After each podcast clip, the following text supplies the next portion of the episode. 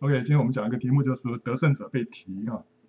第一个，我们提到被提，基督徒会被提，在帖撒罗尼迦前书四章哈十六节、十七节说，主必亲自从天降临，有呼叫的声音和天使长的声音，又有神的号吹响。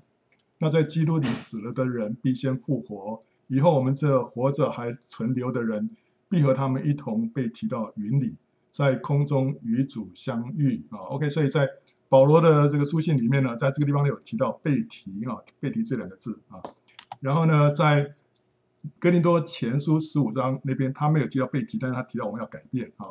我如今把一件奥秘的事告诉你们：我们不是都要睡觉，乃是都要改变。就在一霎时、眨眼之间，号筒末次吹响的时候，因号筒要响，死人要复活，成为不朽坏的，我们也要改变。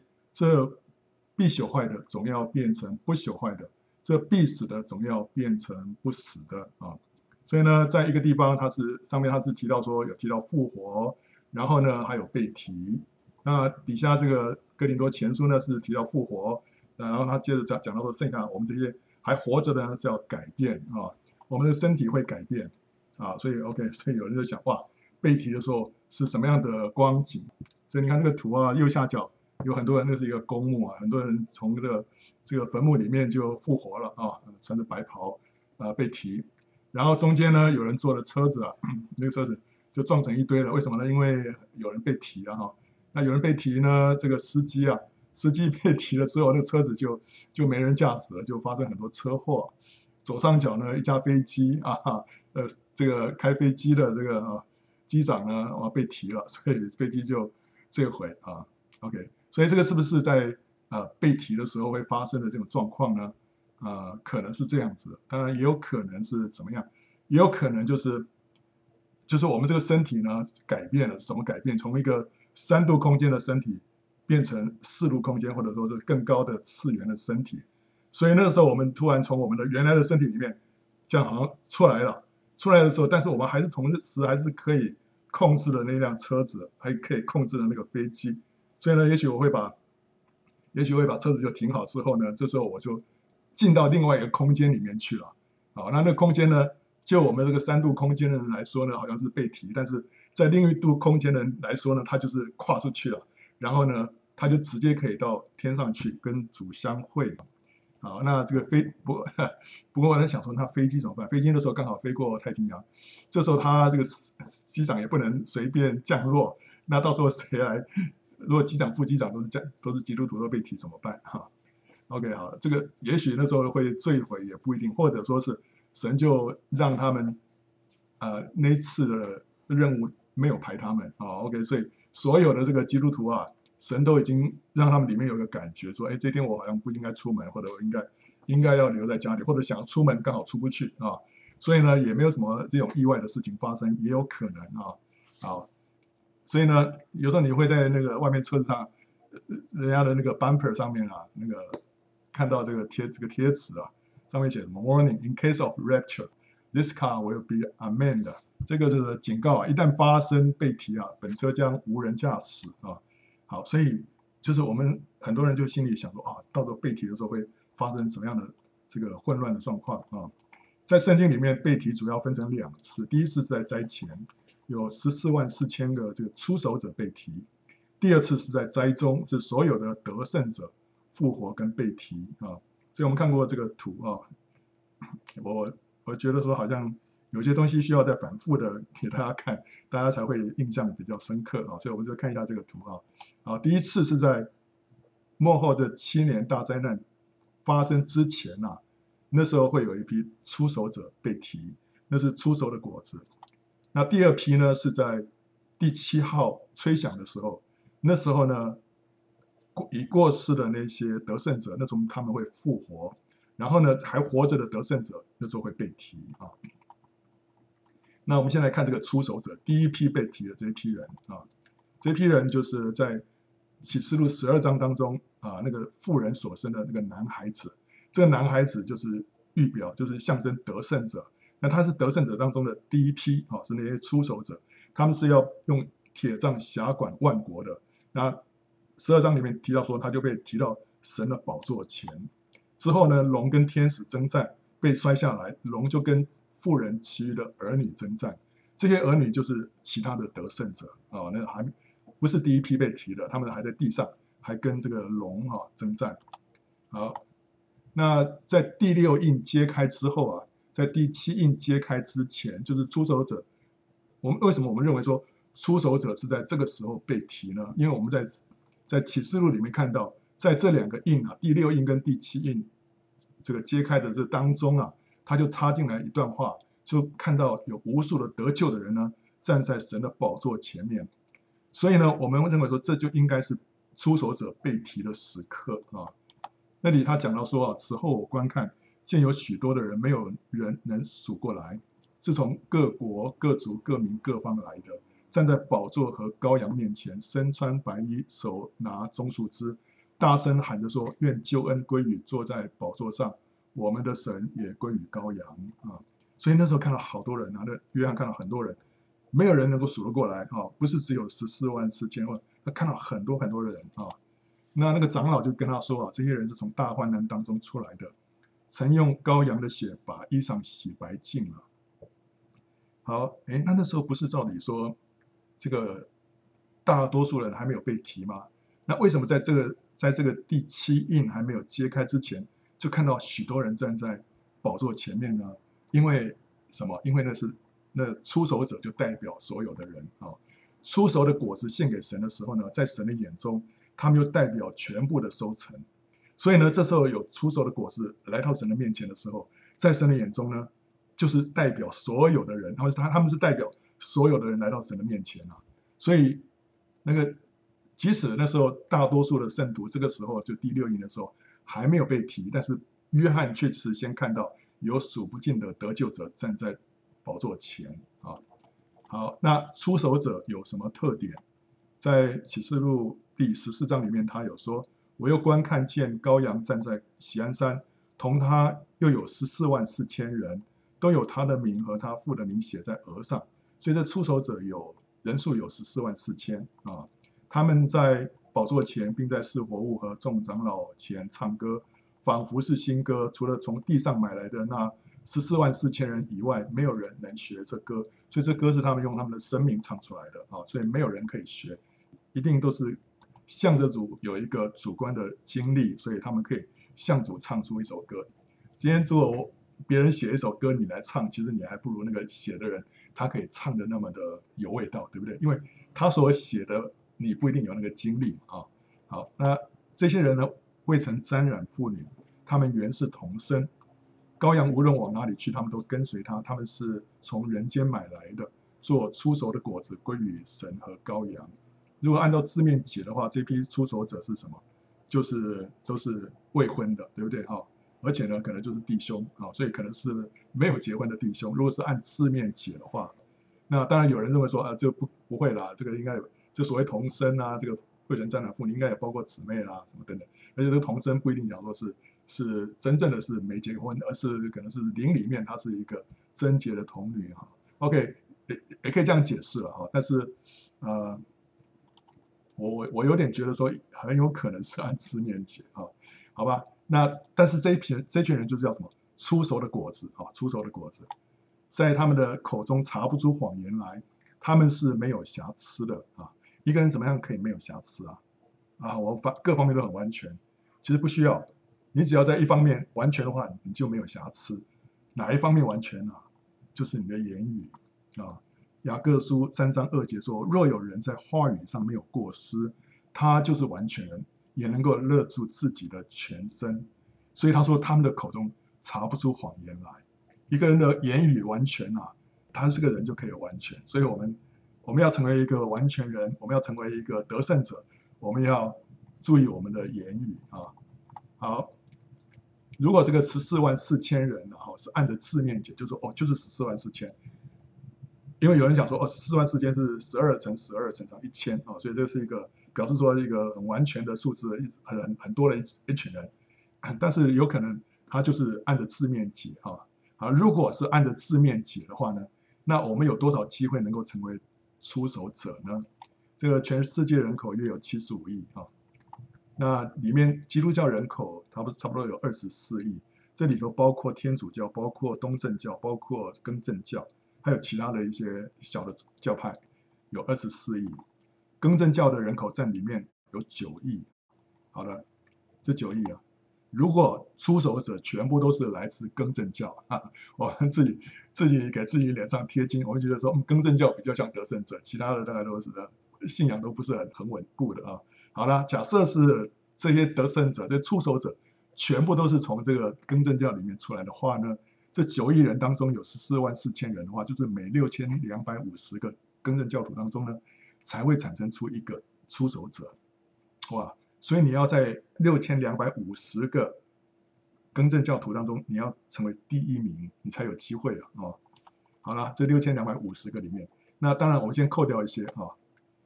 先扣掉那些挂名的了，哦，还有小孩子，小孩子，小孩子是会得救，但是不太可能成为这十四万四千人当中了哈，所以我们先把小孩子也把它剔除掉，然后再扣掉那些没有聚会不读经祷告的，哦，好，先把这些扣掉的话，大概剩下三分之一，就是大概两千人左右，啊，OK，在六千多人里面做第一名比较难，做在两千个人里面做第一名稍微简单一点，对不对？哈，然后呢？这个扣掉的是挂名的小孩啊，没聚会、没读经祷告的。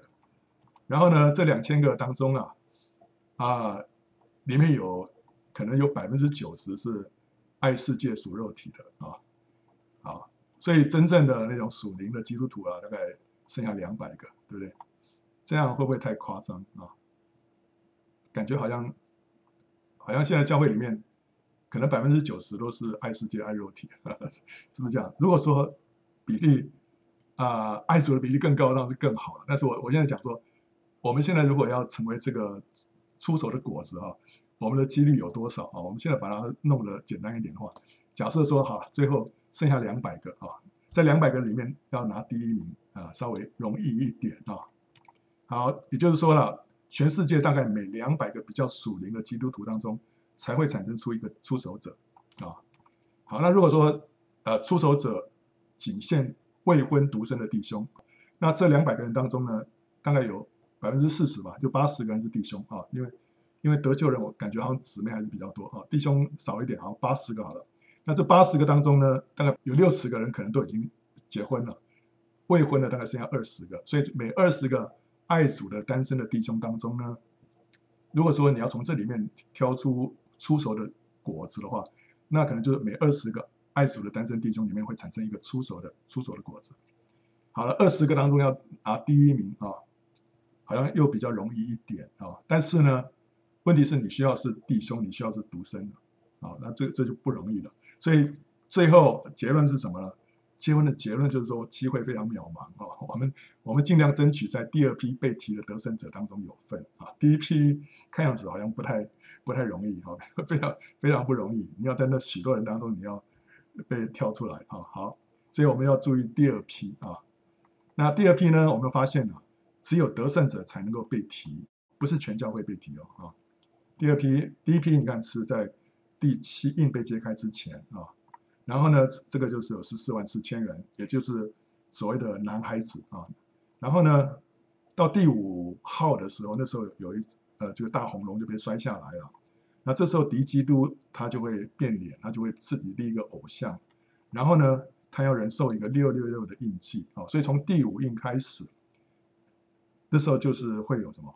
会有殉道，很多基督徒在这个时候就会殉道，因为他们不接受六六六的印记，而且那时候敌基督对基督徒对犹太人都非常厉害的逼迫啊，好，所以在这段时间呢、还有加上前面的这些灾难啊，这些苦难会促使教会加速成熟。然后呢，为什么？就是预备被提，所以很多基督徒啊，本来是不冷不热的，经过这些苦难啊，经过这些逼迫之后，都醒悟过来。那时候他们就就热切的要来爱主，那时候他们也被圣灵充满，所以这段苦难的时间会让教会啊加速成熟。这时候教会里面会有大复兴发生啊。好，所以为什么神会让这些事情呃发生？为的就是要预备教会要被提啊。好了，那时候有大批的基督徒啊，殉道的结果就是让殉道的者的人数就满足了。殉道者人数一旦满足之后，复活就发生了，被提就发生了。所以那个时候啊，天使就吹第七号，所以这个时候就是得胜者复活跟被提，这就是第二批的这个被提的人啊。好，这时候复活跟被提的都是得胜者啊，都是不是说全教会有，只有得胜者被提。为什么呢？圣经里面有说被提的都是得胜者。马太福音二十四章有说，那时两个人在田里取去一个，撇下一个；两个女人推磨，取去一个，撇下一个。所以你们要警醒，因为不知道你们的主是哪一天来到。好，所以你看这里呢，让我们知道说，不是所有人都被提，只有得胜者被提，不得胜的被撇下。好，不是全教会被提的。然后呢，被撇下的是不警醒的。啊，如果说全教会被提的话，主就不需要说要警醒了，对，不然的话你会被撇下。啊，既然大家都会被提的话，你警醒也好，不警醒也好。都会被提，不是的，只有警醒的被提，不警醒的是什么？就是灵里沉睡的基督徒。他不是说在睡觉，是他的灵里头在睡觉，他灵里头啊，还是在，还在沉溺在这个世界里面，沉溺在这个世界上的一切的他的理想、他的欲望、他的他的喜好、他的追求当中，所以他他对于神没有什么感觉的，所以这个是灵里沉睡的，那时候就会被撇下。另外呢，我们也知道说，在十个童女的比喻当中啊，有五个聪明的可以参加婚宴，五个愚拙的呢被丢在外面的黑暗里，所以不是都被提哦，所以只有一半的人他们可以进入那个婚宴。另外三个仆人当中有两个忠心的获得奖赏，一个懒惰的被丢在外面的黑暗里，所以都让我们看到说，只有得胜的才能够进到羔羊的婚宴，只有得胜的才能够被提啊，因为被提的。结果后来就会进到羔羊的婚宴，与主一同作王啊。那被撇下的人，他有什么下场？被撇下的，第一个，如果他们经不起逼迫的话，他们背弃了他们的信仰，或者是接受兽的印记，就是六六六的话，他就会失去救恩，结局就是硫磺火湖啊。你说不是我们不是一次得救，永远得救吗？但是圣经里面这里有讲得很清楚。如果你接受兽的印记的话呢，你的结局就是硫磺火湖。不管你原原先你有没有说决志啊或怎么样，只要接受兽的印记，就是会见到硫磺火湖啊。在启示录十四章九节啊，他说又有第三位天使接着他们大声说啊，若有人拜兽和兽像，在额上或在手上受的印记，这人也必喝神大怒的酒，这酒真在神愤怒的杯中存一不杂。他要在圣天使和羔羊面前，在火与硫磺之中受痛苦。他受痛苦的烟往上冒，直到永永远远。那些拜兽和兽像、受他名之印记的，昼夜不得安宁啊！啊，所以他们下场在什么地方呢？在火跟硫磺里面受痛苦啊！所以这是被撇下的人，第一个可能的下场就是经不起逼迫，背弃信仰，结果后来就。就永远沉沦啊！那第二种下场是什么？就是如果他们被撇下，但是并没有接受受的印记，那时候他们就很可能是在幕后期晚，就是最后那两年了，七年大灾难当中最后那两年了。那时候是有很巨大的灾难当中啊上升，就死在那两年的灾难当中，因为那两个那个两年的这个七晚的灾难非常的大，所以主耶稣曾经说啊。他说：“若不将这灾难的时间缩短啊，凡有血气的，没有一个人能够活下来的。所以那两年的那个灾难是非常非常大的。所以那些被撇下的，很可能就在这两年当中就上升了。上升结果，他们就会下到阴间。下到阴间呢，他们就要等候一千年之后白色大宝座前的复活。这一千年当中，他们就在黑暗的当中哀哭切齿，因为他们没有得胜嘛。所以在之后，他们在阴间里面，他们就补修。”补修他们过去没有完成的功课，然后最后他们才能够进到新耶路撒冷，所以这个是他们的下场啊。好，那还有没有其他可能？有啊，他们有没有可能在大灾难当中幸存，然后进入千禧年的地上列国呢？啊，他没办法到天上做王，但是他们是不是可以幸存，然后跟那个绵羊一样啊，在进入千禧年地上的列国呢？或者？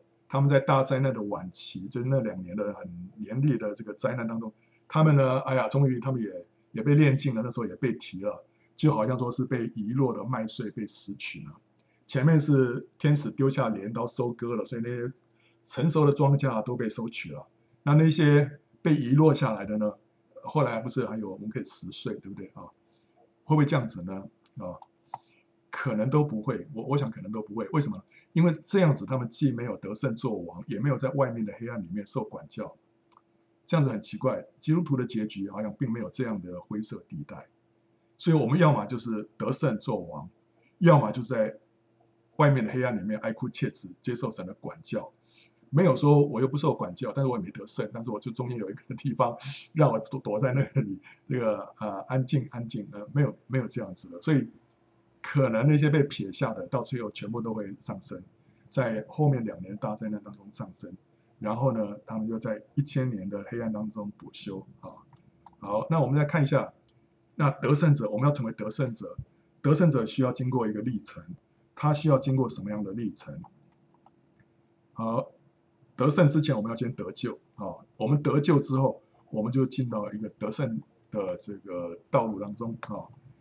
得救就是灵得赎，我们的灵魂得赎了。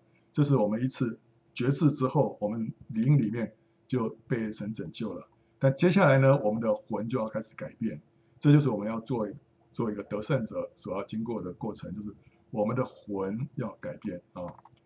得救就是我们过红海，我们受洗了，我们得救了。但是得胜呢，就是我们要过约旦河。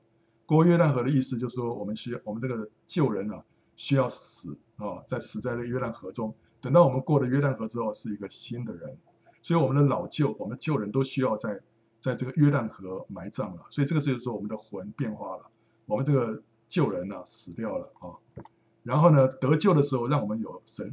子民的身份啊，但是呢，得胜让我们有神子民的实质啊。你有这个身份，你有这个地位，跟你有这个实质是不一样的啊。然后呢，得救让我们得生命，得胜让我们得到更丰盛的生命。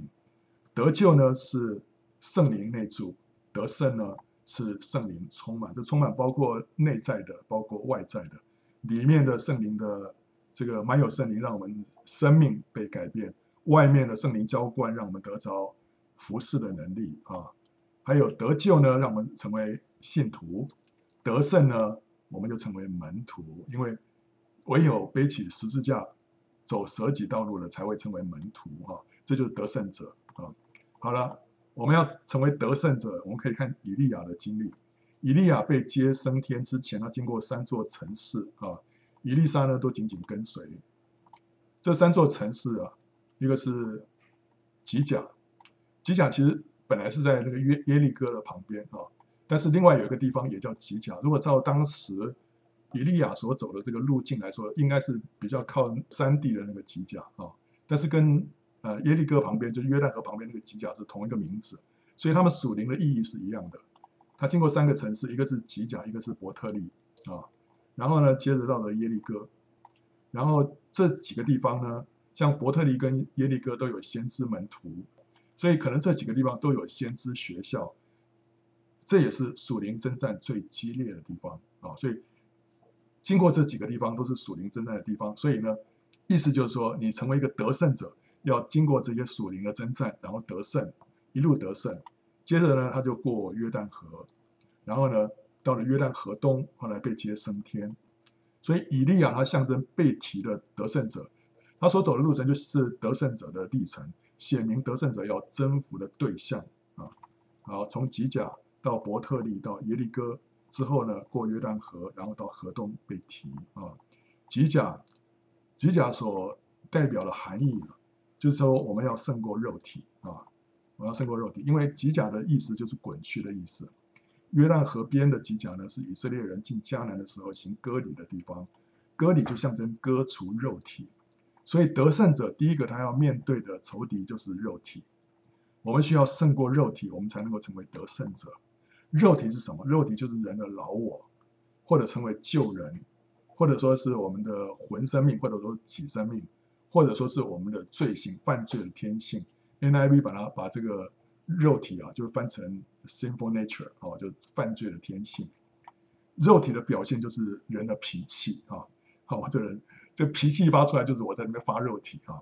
还有我里面那个嫉妒的这种本性，骄傲、自私、淫念、仇恨，还有耽溺啊，这些都是人的败坏的本性，是很难胜过的，因为这都是根深蒂固在我们的我们这个人里面，在我们这个体的里面。保罗说是在什么，在他的这个肢体的里面，好像是好像我要我要动个手术把它挖出来才可以的那那个那种味道，是根深蒂固在我们这个人的里面的。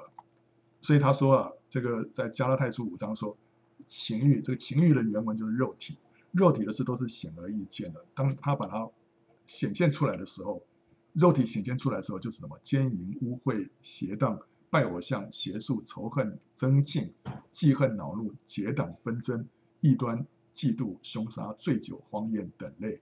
我从前告诉你们，现在又告诉你们，行这样事的人，必不能承受神的国。所以，这个是肉体在我们的这个身上啊显现出来之后所做出来的一些行为是这些啊。所以保罗说：“我真是苦啊，谁能救我脱离这？”取死的身体呢？因为这个肉体的力量非常非常大，非常大，人很难胜过哦。所以那个时候，当摩西啊他们在旷野里面遇到第一批的这个仇敌是谁？就是亚玛力人啊、那时候摩西在山上祷告，约书亚在山山下跟亚玛力人作战。那摩西手一举起来，约书亚就得胜啊、后来呢，他们把这个亚玛力人通通歼灭了。那时候神说一句话，神对摩西说啊，我要将亚玛利的名号从天下全然涂抹了。那摩西后来他又他也说，他说耶和华已经起了誓，必世世代代和亚玛力人征战。你想说亚玛力人到底做了 到底有有这么罪大恶极吗？对不对啊？他们过来跟以色列人打仗，结果神说他要把他们的名号从天下全然涂抹，而且要世世代代跟亚玛力人征战。所以有这么有这么严重吗？有的，为什么？因为亚玛力人就是预表什么？就是预表人的肉体，他就是预表人的肉体。所以呢，今天神的旨意是什么？他要世世代代跟我们的肉体征战，他要把这个肉体的名号从天下全然涂抹了。所以神要赐死我们身上的肉体，这是他他里面心心中很深的一个计划啊。所以肉体，你身为得胜者，一定要先胜过这个肉体。怎么样胜过肉体？在地位上，我们的肉体啊，就是我们的旧人，已经与基督一同被钉死在十字架上了。神不是让我们这个肉体啊，这个旧人呢、啊，把它修修改改，让它改善，不是。神的做法就是把它钉死，让它死掉。所以罗马书六章六节说啊，因为知道我们的旧人和他同钉十字架，使罪身灭绝，叫我们不再做罪的奴仆。所以我们的旧人呢、啊，就是我们的肉体，只有一个命运，就是神把它钉死了。跟主耶稣同钉十字架，所以在地位上，我们的旧人已经死了，已经被神宣判死刑了。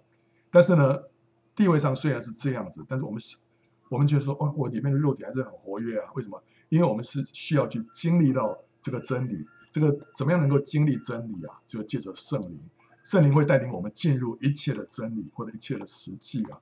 在经历上，我们需要靠着圣灵治死身体的恶行。然后才才能够进入这个肉体被钉死的这个实际或者这个真理当中啊，所以他说在加拉太书五章说啊，我说你们当顺着什么而行啊？顺着圣灵而行，就不放纵什么肉体的情欲了。因为情欲这原文是肉体哈，肉体是跟圣灵相争，圣灵是跟肉体相争，所以呢，肉体的死对头就是圣灵，圣灵的死对头就是 肉体，他们这两个是彼此相敌啊。使你们不愿意做所愿意做的，但你们若愿被圣灵引导的话呢，就不在律法以下。现在有两个力量在我们里面在那边争斗，我们想要做什么事情，其实都受制于这两个力量。那你如果是顺从这边这个力量的话呢，你就是就是往这边去；要不然的话，你就往另外一个方面去。所以他说你要顺从什么？要顺从圣灵而行，就不放纵肉体的情欲了。所以呢，肉体的仇敌就是圣灵，圣灵的仇敌就是肉体啊。好，下一站是到了伯特利，在伯特利的话，就是说表示我我们要胜过世界。伯特利不是象征世界，呃，象征世界的是什么？是埃及啊。伯特利呢是是代表神的家，埃及是预表世界。但是伯特利就是跟埃及相对，为什么呢？亚伯拉罕灵性软弱的时候，就下到埃及去；灵性复兴的时候，他就回到伯特利啊。所以在创世纪十三章三到四节说，他从南地渐渐的往伯特利全都说他从埃及回来了啊，因为本来那个那个埃呃迦南地那边闹饥荒嘛，所以他就他就一直往南边去，然后到了埃及啊。结果后来在埃及又就软弱了，所以后来他就从埃及回来，回来之后他又回到什么？伯特利跟爱的中间，就是从前支搭帐篷的地方，也是他起先足坛的地方啊。所以曾经他在那个地方过一个得胜的生活。现在他软弱下到埃及去的时候又回来了，回来之后他又在那里求告耶和华的名。所以什么时候他在伯特利，他那时候就胜过埃及，胜过世界。所以伯特利是。胜过世界的一个地方啊，那这个世界是什么意思？世界就是撒旦，世界的王来用来霸占人心，使人不能爱神的这个系统，包括财富、名声、权力、地位、学问、享乐、成就等等，它成为人心里面的偶像。撒旦用这东西来霸占我们的心，让我们不能什么，不能来爱神啊。所以主耶稣说，一个人不能侍奉两个主，不是恶这个爱那个，就是重这个轻那个。你们不能又侍奉神，又侍奉马门，所以今天马门跟神这两者都在争夺我们的敬拜，所以你不能同时敬拜两个，你只能选择其中一个啊、然后呢，不要爱世上世界和世界上的事，人若爱世界，爱父的心就不在他里面了。所以世界跟父啊。这两个是敌对的，我们不能又爱世界又爱父，所以跟世界相对的是什么？是我们的圣父啊啊，肉体跟圣灵相争，啊，世界跟圣父是相对啊。那接着下一站是到了耶利哥，耶利哥是代表说我们要胜过什么？要胜过魔鬼。为什么要胜过耶利哥？代表要胜过魔鬼。耶利哥是以色列人攻占迦南的第一站，预表。撒旦所设的坚固营垒，耶利哥王就预表邪灵啊，所以我们要胜过魔鬼，就是我们在耶利哥啊，我们要打下耶利哥，就要胜过魔鬼。那什么叫胜过魔鬼？就是借着祷告啊，捆绑魔鬼，把福音传扬出去，使人归向基督。这就是一个属灵的征战。得胜者需要透过祷告去抢救灵魂，另外呢，也透过医病赶鬼，驱逐邪灵的势力，使神的国降临。所以主耶稣说。他靠着神的灵赶鬼，就是神的国降临了啊！迦南七族就预表七类的邪灵啊，是神百姓所要征服的。所以他们那时候先征服了耶利哥之后，还有七个七个民族他们需要征服，包括什么？恶人，恶人是预表恐惧的灵；格加萨人是预表不幸的灵；亚摩利人是预表谎言的灵；迦南人是预表拜偶像的灵；比利洗人是预表巫术的灵。西魏人呢是预表淫乱的灵，耶布斯人呢是预表仇恨的灵。这在我们另外有一讲叫做迦南七族的灵，我们在里面有解释啊，为什么这七族是是分别代表这七种邪灵。好，总而言之啊，以色列人他们要征服这七族，就表示说啊，我们基督徒啊，我们需要胜过魔鬼，胜过邪灵。有哪一些邪灵我们需要胜过啊？这一些啊，所以得胜者我们是怎么样？来胜过仇敌所加给我们的恐惧、不信、忧闷跟沮丧啊！借着赞美，借着感谢，借着称颂神，我们就胜过这些仇敌加给我们的这个负面的力量。然后呢，我们用饶恕来胜过被冒犯，我们不给仇敌留任何的地步，所以不留下任何的苦毒在我们的心里面。这些都是在胜过魔鬼啊啊呃，所以哥林多后书十章。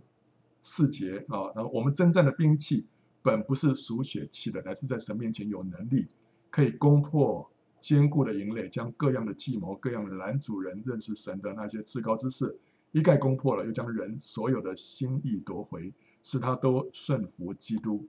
这是什么？是胜过魔鬼。胜过魔鬼呢？抢救灵魂，把人的心意夺回来啊。然后呢，因王并不是与属血气的征战，乃是与那些执政的。掌权的、管辖着幽暗世界的，以及天空属灵气的恶魔征战，所以要拿起神所赐的全副军装，好在磨难的日子抵挡仇敌，并且成就了一切，还能站立得住。这个就是说，我们不仅胜过魔鬼，而且还得胜有余，成就了一切，还站立得住。这是什么？就是得胜者。得胜者不是打完的时候自己自己也捐躯了，这个我们还得胜有余，还能够站立得住啊。好，跟魔鬼相对的啊，对抗争的就是圣子啊，神的儿子。神的儿子显现出来，就是要除灭魔鬼的作为。女人的后裔啊，就基督啊，要伤魔鬼的头。然后呢，魔鬼魔鬼要伤他的脚跟啊。所以圣子跟魔鬼是互相对抗的啊。那弟兄胜过他呢，是因羔羊的血和自己所见证的道。他们虽至于死，也不爱惜性命。所以我们怎么样能够胜过魔鬼？靠着羔羊的血，所以靠着圣子所留的宝血啊。所以呢，你看到。我们成为一个得胜者呢，我们需要面对三个主要的仇敌，一个是肉体，一个是世界，一个是魔鬼。这三个跟我们的三阴神刚好都是相对抗的啊。好，接着他就过了约旦河，过约旦河的意思就是说要经过死而复活。那时候他把用那个外衣啊打了那个约旦河的河水，河水就两边分开了，所以伊利亚就带着以利沙从河里面经过啊。然后过到对岸去，这就象征我们经过约旦河的这个死水啊，经过死了，然后复活了啊。所以得胜者胜过了那三三个仇敌之后呢，他会经过死啊，这个死是我们肉身的死，但是呢，一定会再复活。这个复活是什么样的复活？是是更美的复活，这是头一次的复活。他说，在头一次复活有份的有福了，圣洁了。第二次的死在他们身上没有权柄。他们必做神和基督的祭司，并要与基督一同作王一千年。所以得胜者呢，如果在主再来之前他已经先过世了，他一定会怎么？一定会复活，而且这是在头一次的复活里面有份的，会作王一千年。接着呢，他们到了河东，就以利亚就被提了啊，以利亚被提了，有火车、火马把他们两个分开，然后呢，以利亚就被旋风接升天了。那他们正走着说话，忽然有火车火马将二人隔开，以利亚就趁着旋风升天去了。以利沙看见就呼叫说：“我父啊，我父啊！以色列的战车马兵啊！以色列的战车马兵！”这是他对以利亚的一个一个 comment，就是他他下的一个结语啊。最后就是以利亚被认定是以色列的战车马兵。这就是得胜者，得胜者就是以色列的战车马兵，是是一夫当关，万夫莫敌的。因着他的存在，以色列国啊就蒙保守。那今天神国度里面的战车马兵是谁？就是得胜者啊。所以我们看到啊，得胜者他不是要胜过同才或者竞争者啊，我要踩过谁我才能够成为得胜者？不是，是要胜过自己的肉体。要胜过世界，还有胜过魔鬼，这三大仇敌，这就是得胜者啊！不是胜过谁谁谁啊，不是，乃是要胜过自己的肉体啊，世界跟魔鬼。那得胜者就是神国度里面的战车马兵，是神殿中的柱子啊。接着我们来看得胜者的榜样。我们知道得胜者要胜过这三大仇敌，但是我们看到圣经里面有一些榜样。第一个，我们看到是聪明的童女。那聪明童女的比喻里面呢、啊？看到这聪明的童女，她是得胜者。她为什么得胜？为什么？因为她的灯里跟器皿里面都有油，哦，所以得胜者让我们的榜样，我们看到他需要什么？灯里跟器皿里面都有油，就表示说他不仅有圣灵的内住，而且是被圣灵充满的，或者说是他满有圣灵的。他这人在器皿里面，就器皿就是他这个人啊，里面呢也是被圣灵所泡透的。啊，所以那个传道书里面有说，你的衣服当时常洁白，你的头上呢也不要缺少膏油。衣服时常洁白，意思就是说我们的行为要一直是圣洁的啊。我们的衣服，衣服讲到我们的行为，我们的行为要时常保持圣洁。然后呢，头上不要缺少膏油，意思就是说我们这人要常常被圣灵充满。这是得胜者啊，这得胜者。所以聪明的童女让我们看到。我们如果要成为一个得胜者，我们里面要常常满有圣灵，圣灵在我们里面常常的充满，常常的运行，常常的泡透啊。另外第二个，我们看到中心有见识的仆人啊，就是那个可以用五千两再赚五千两，两千两再赚两千两的啊，那有见中心有见识的仆人，他们就是中心的运用神给他们的恩赐为主做工，拯救灵魂啊。另外呢，在马太福音二十四章里面有提到说，他们是什么按时分粮啊，他们就是管理这个那个那其他的那些仆人，然后按时分粮，所以就是管理教会按时分粮。这个就是讲到说我们在工作上面。在恩赐方面，忠心的来服侍神，所以聪明的童女是讲到我们在生命的这一方面，啊，这些忠心有见识的仆人呢，是讲到我们的工作这一方面。我们在生命上要向主，我们在工作上呢要为神掌权，这是神在我们身上的计划啊。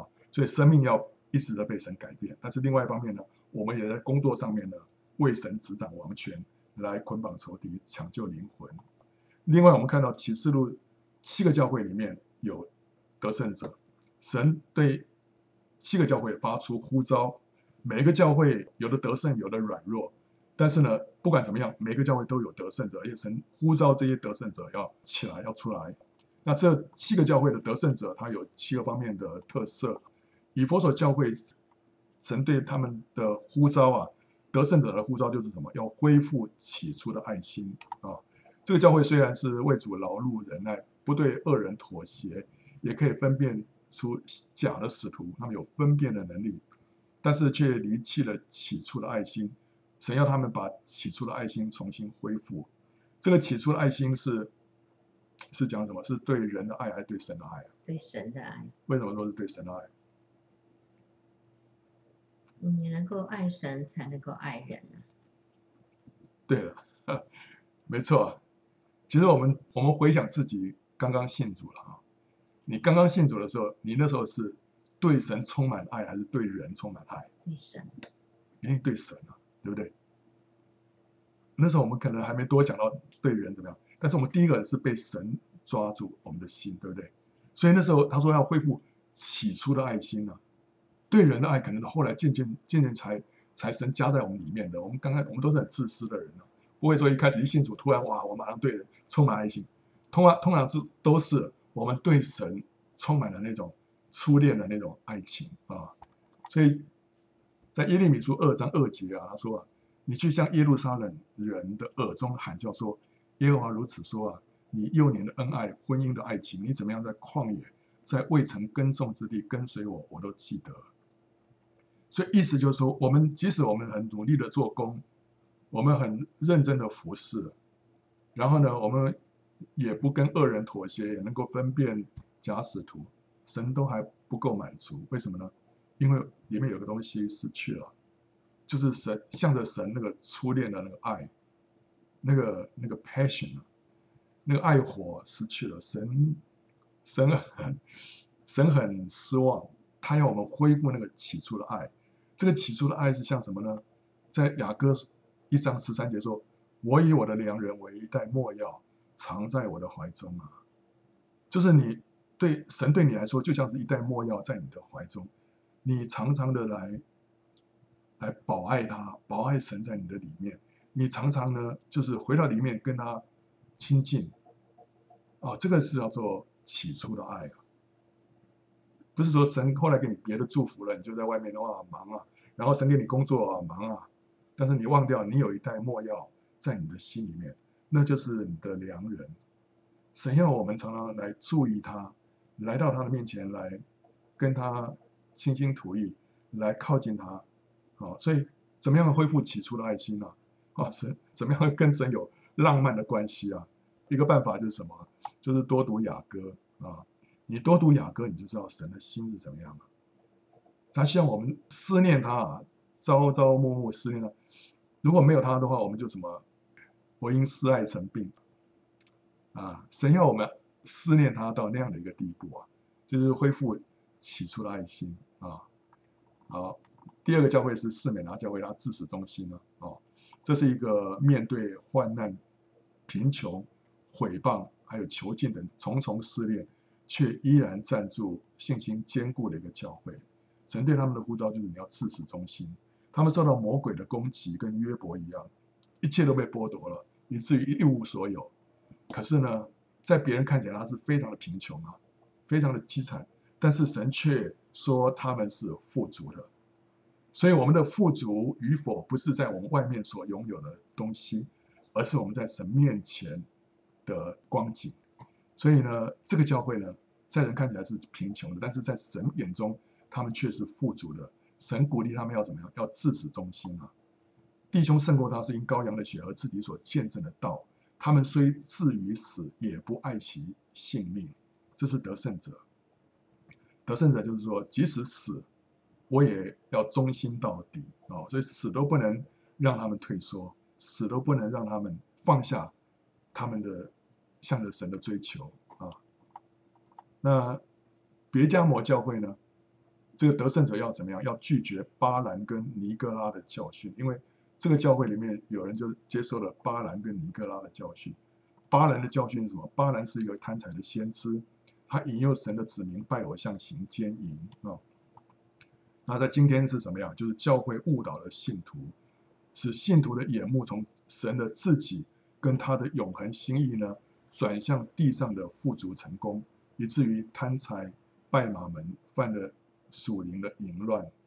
刚才我们聚会之前，Spring 跟 Elvin 其实说讲的，就是讲到这样的事情，对不对？教会教会在宣讲一些信息，结果呢，就让人的眼目啊，就注重在地上的富足跟成功啊，啊，那信主啊，神祝福你啊，哈，这一切都会什么都会很好，都会很好。然后呢，却是没有讲到神永恒的心意啊。今天神拯救我们是为着什么？不是让我们在这地上一切都是很很很舒服很好，然后呢，呃，拥有各样的名声地位，让人人家看了很羡慕，就是说哦，信耶稣真好。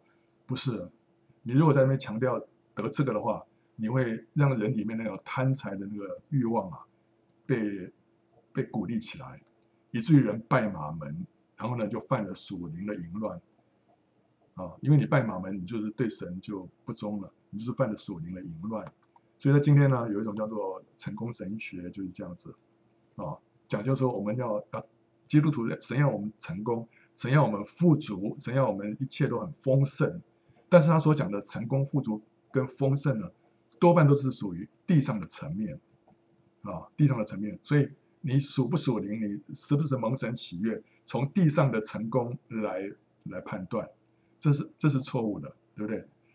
今天神要我们要得着的是什么？也神也不是要我们贫穷，但是神不管贫穷也好，富足也好，这都不是 point，这都不是要点。神的要点是要我们抓住他永恒的心意。我们这个人要被改变，像耶稣的样子。我们要在这地上为神执掌王权，可以让人心转向神。这个是神创造我们的目的。然后到最后，我们这些人，这些属神的儿女要被建造在一起，成为一个荣耀的见证，就是神的教会。这是神的心意啊啊，不是在这个啊，这个这个呃，这个当然神会给我们祝福，但是那些都不是重点啊。巴兰的教训，巴兰的教训，今天可以说充斥在教会里面啊。尼哥拉呢？尼哥拉教训，尼哥拉意思是胜过平信徒，就代表圣品阶级制度，或者说是辖制压抑平信徒的一种制度。结果他们会使信徒的生机功能被抹杀，他的本意。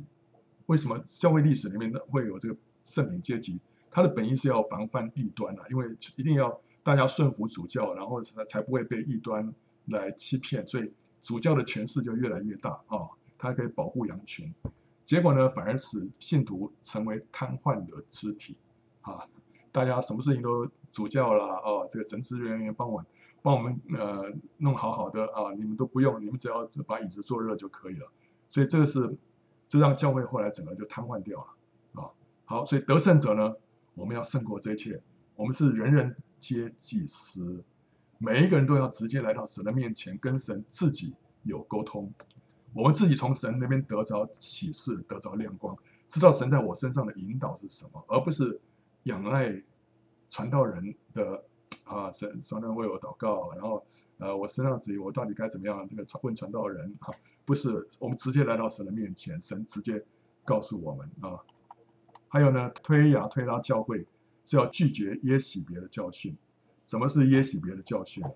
耶洗别它是象征假的先知，他跟亚哈联手，亚哈是象征政府，象征政治的势力。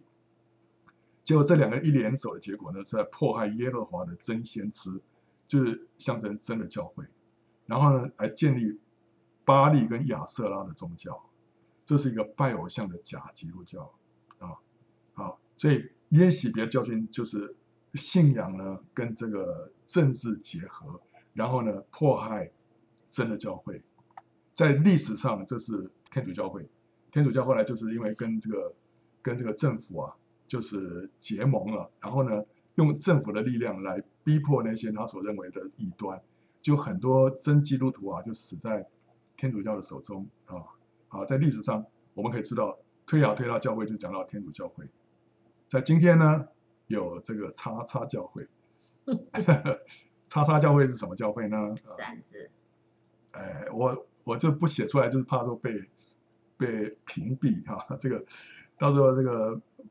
被这个什么被挡掉了啊，就不能发表。不过啊，anyway，所以我我就 PowerPoint 里面这样写啊。好了，是三字教会。为什么三自教会就是就是这样子啊？就是宗教是为政府来效力的，然后呢，逼迫真基督徒，然后建立一个假的基基督教啊，建立一个假的基督教，里面的教导完全是走样的。可是呢，即使在这样的一个教会当中啊。仍然有一些人是得胜者，哇，真的，所以，所以你不要说天主教或者三自教会，里面还是有一些人是得胜者。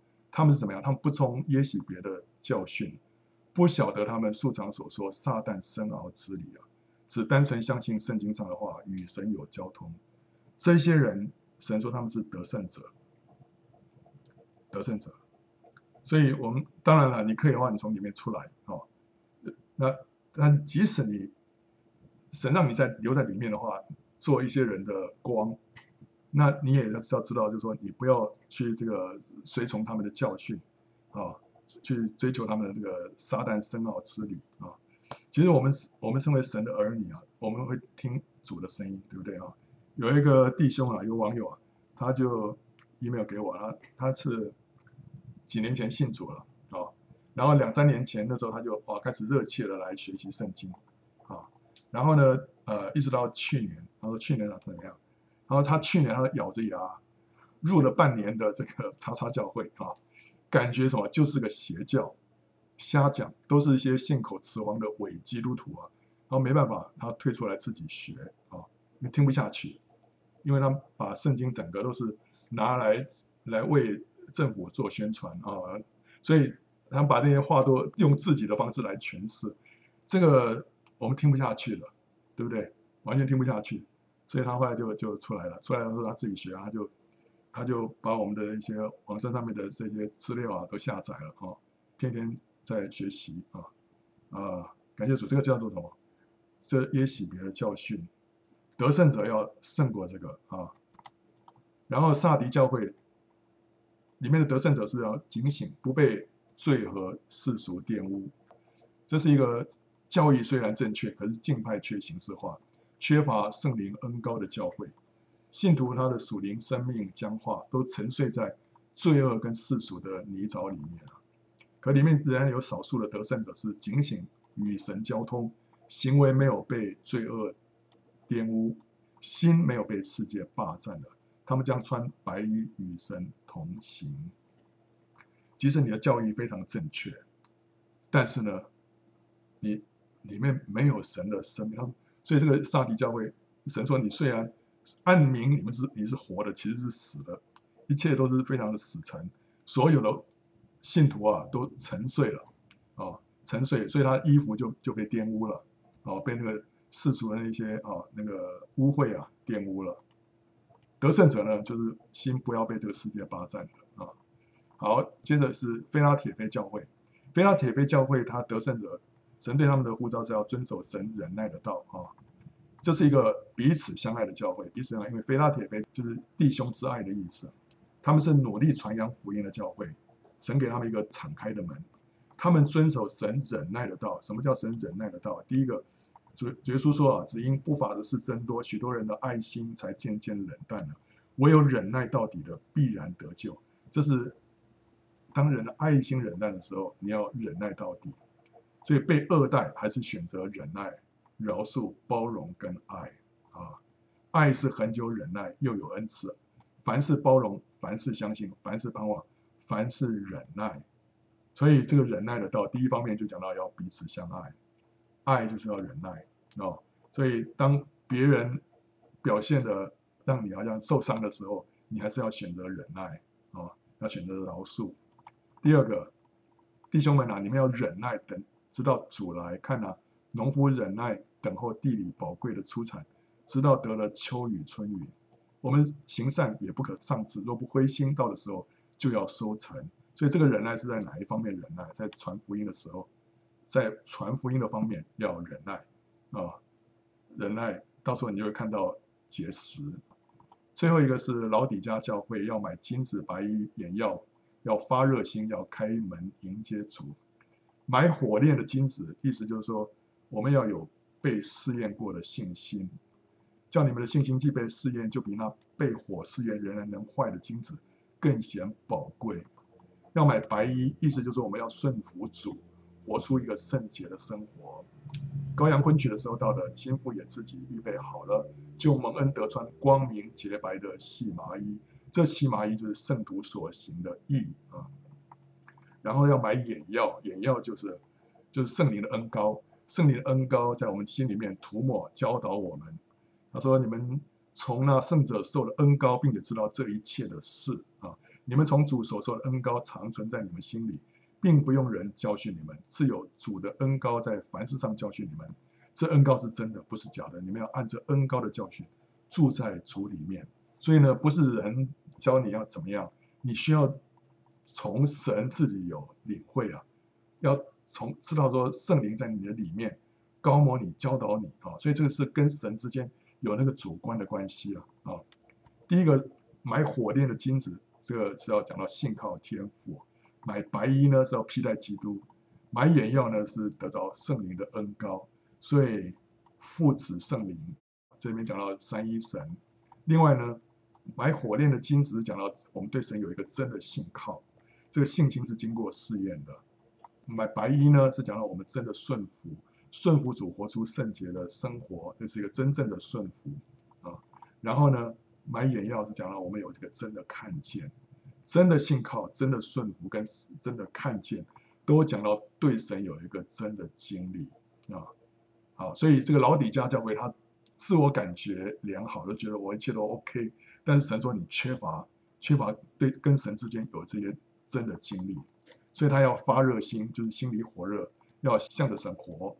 罗马书十二章说：“殷勤不可懒惰，要心里火热，常常服侍主。”神要他们心里火热，人怎么样会火热？当你碰到主了，碰你碰到神了，你就会被神点燃，就会活过来。那时候你向着神就是活的。然后呢，要开门迎接主，就让主在教会里面掌权。然后呢，跟主一同坐席。教会现在已经很多都是自己，我们自己在安排自己的节目，但是主被隔在教会门外。那这个教会呢，神要他得胜者需要把主迎接回来，在教会里面掌权，然后呢，我们可以跟主一同坐席，一同有亲密的关系。所以呢，我们看到神对七个教会的得胜者要求各不相同，这意味着说神跟是根据我们所处的环境来设定我们得胜的标准啊。所以在那个处境之下，你得胜者需要通过那些考验；你在另外一个环境之下呢，神对我们是另外一个要求啊，所以呢，在大的战争上面，大的这个 war 里面啊，得胜者都需要胜过肉体世界跟魔鬼。可是，在具体的战役啊，具体的这个 battle 里面啊，我们有各自需要攻下的山头。在神所安排给我们的战场上面得胜，就是得胜者将有份于那日的被提。所以你不要讲到说哇，我是要通过每一科的考验啊，说学分都要修满。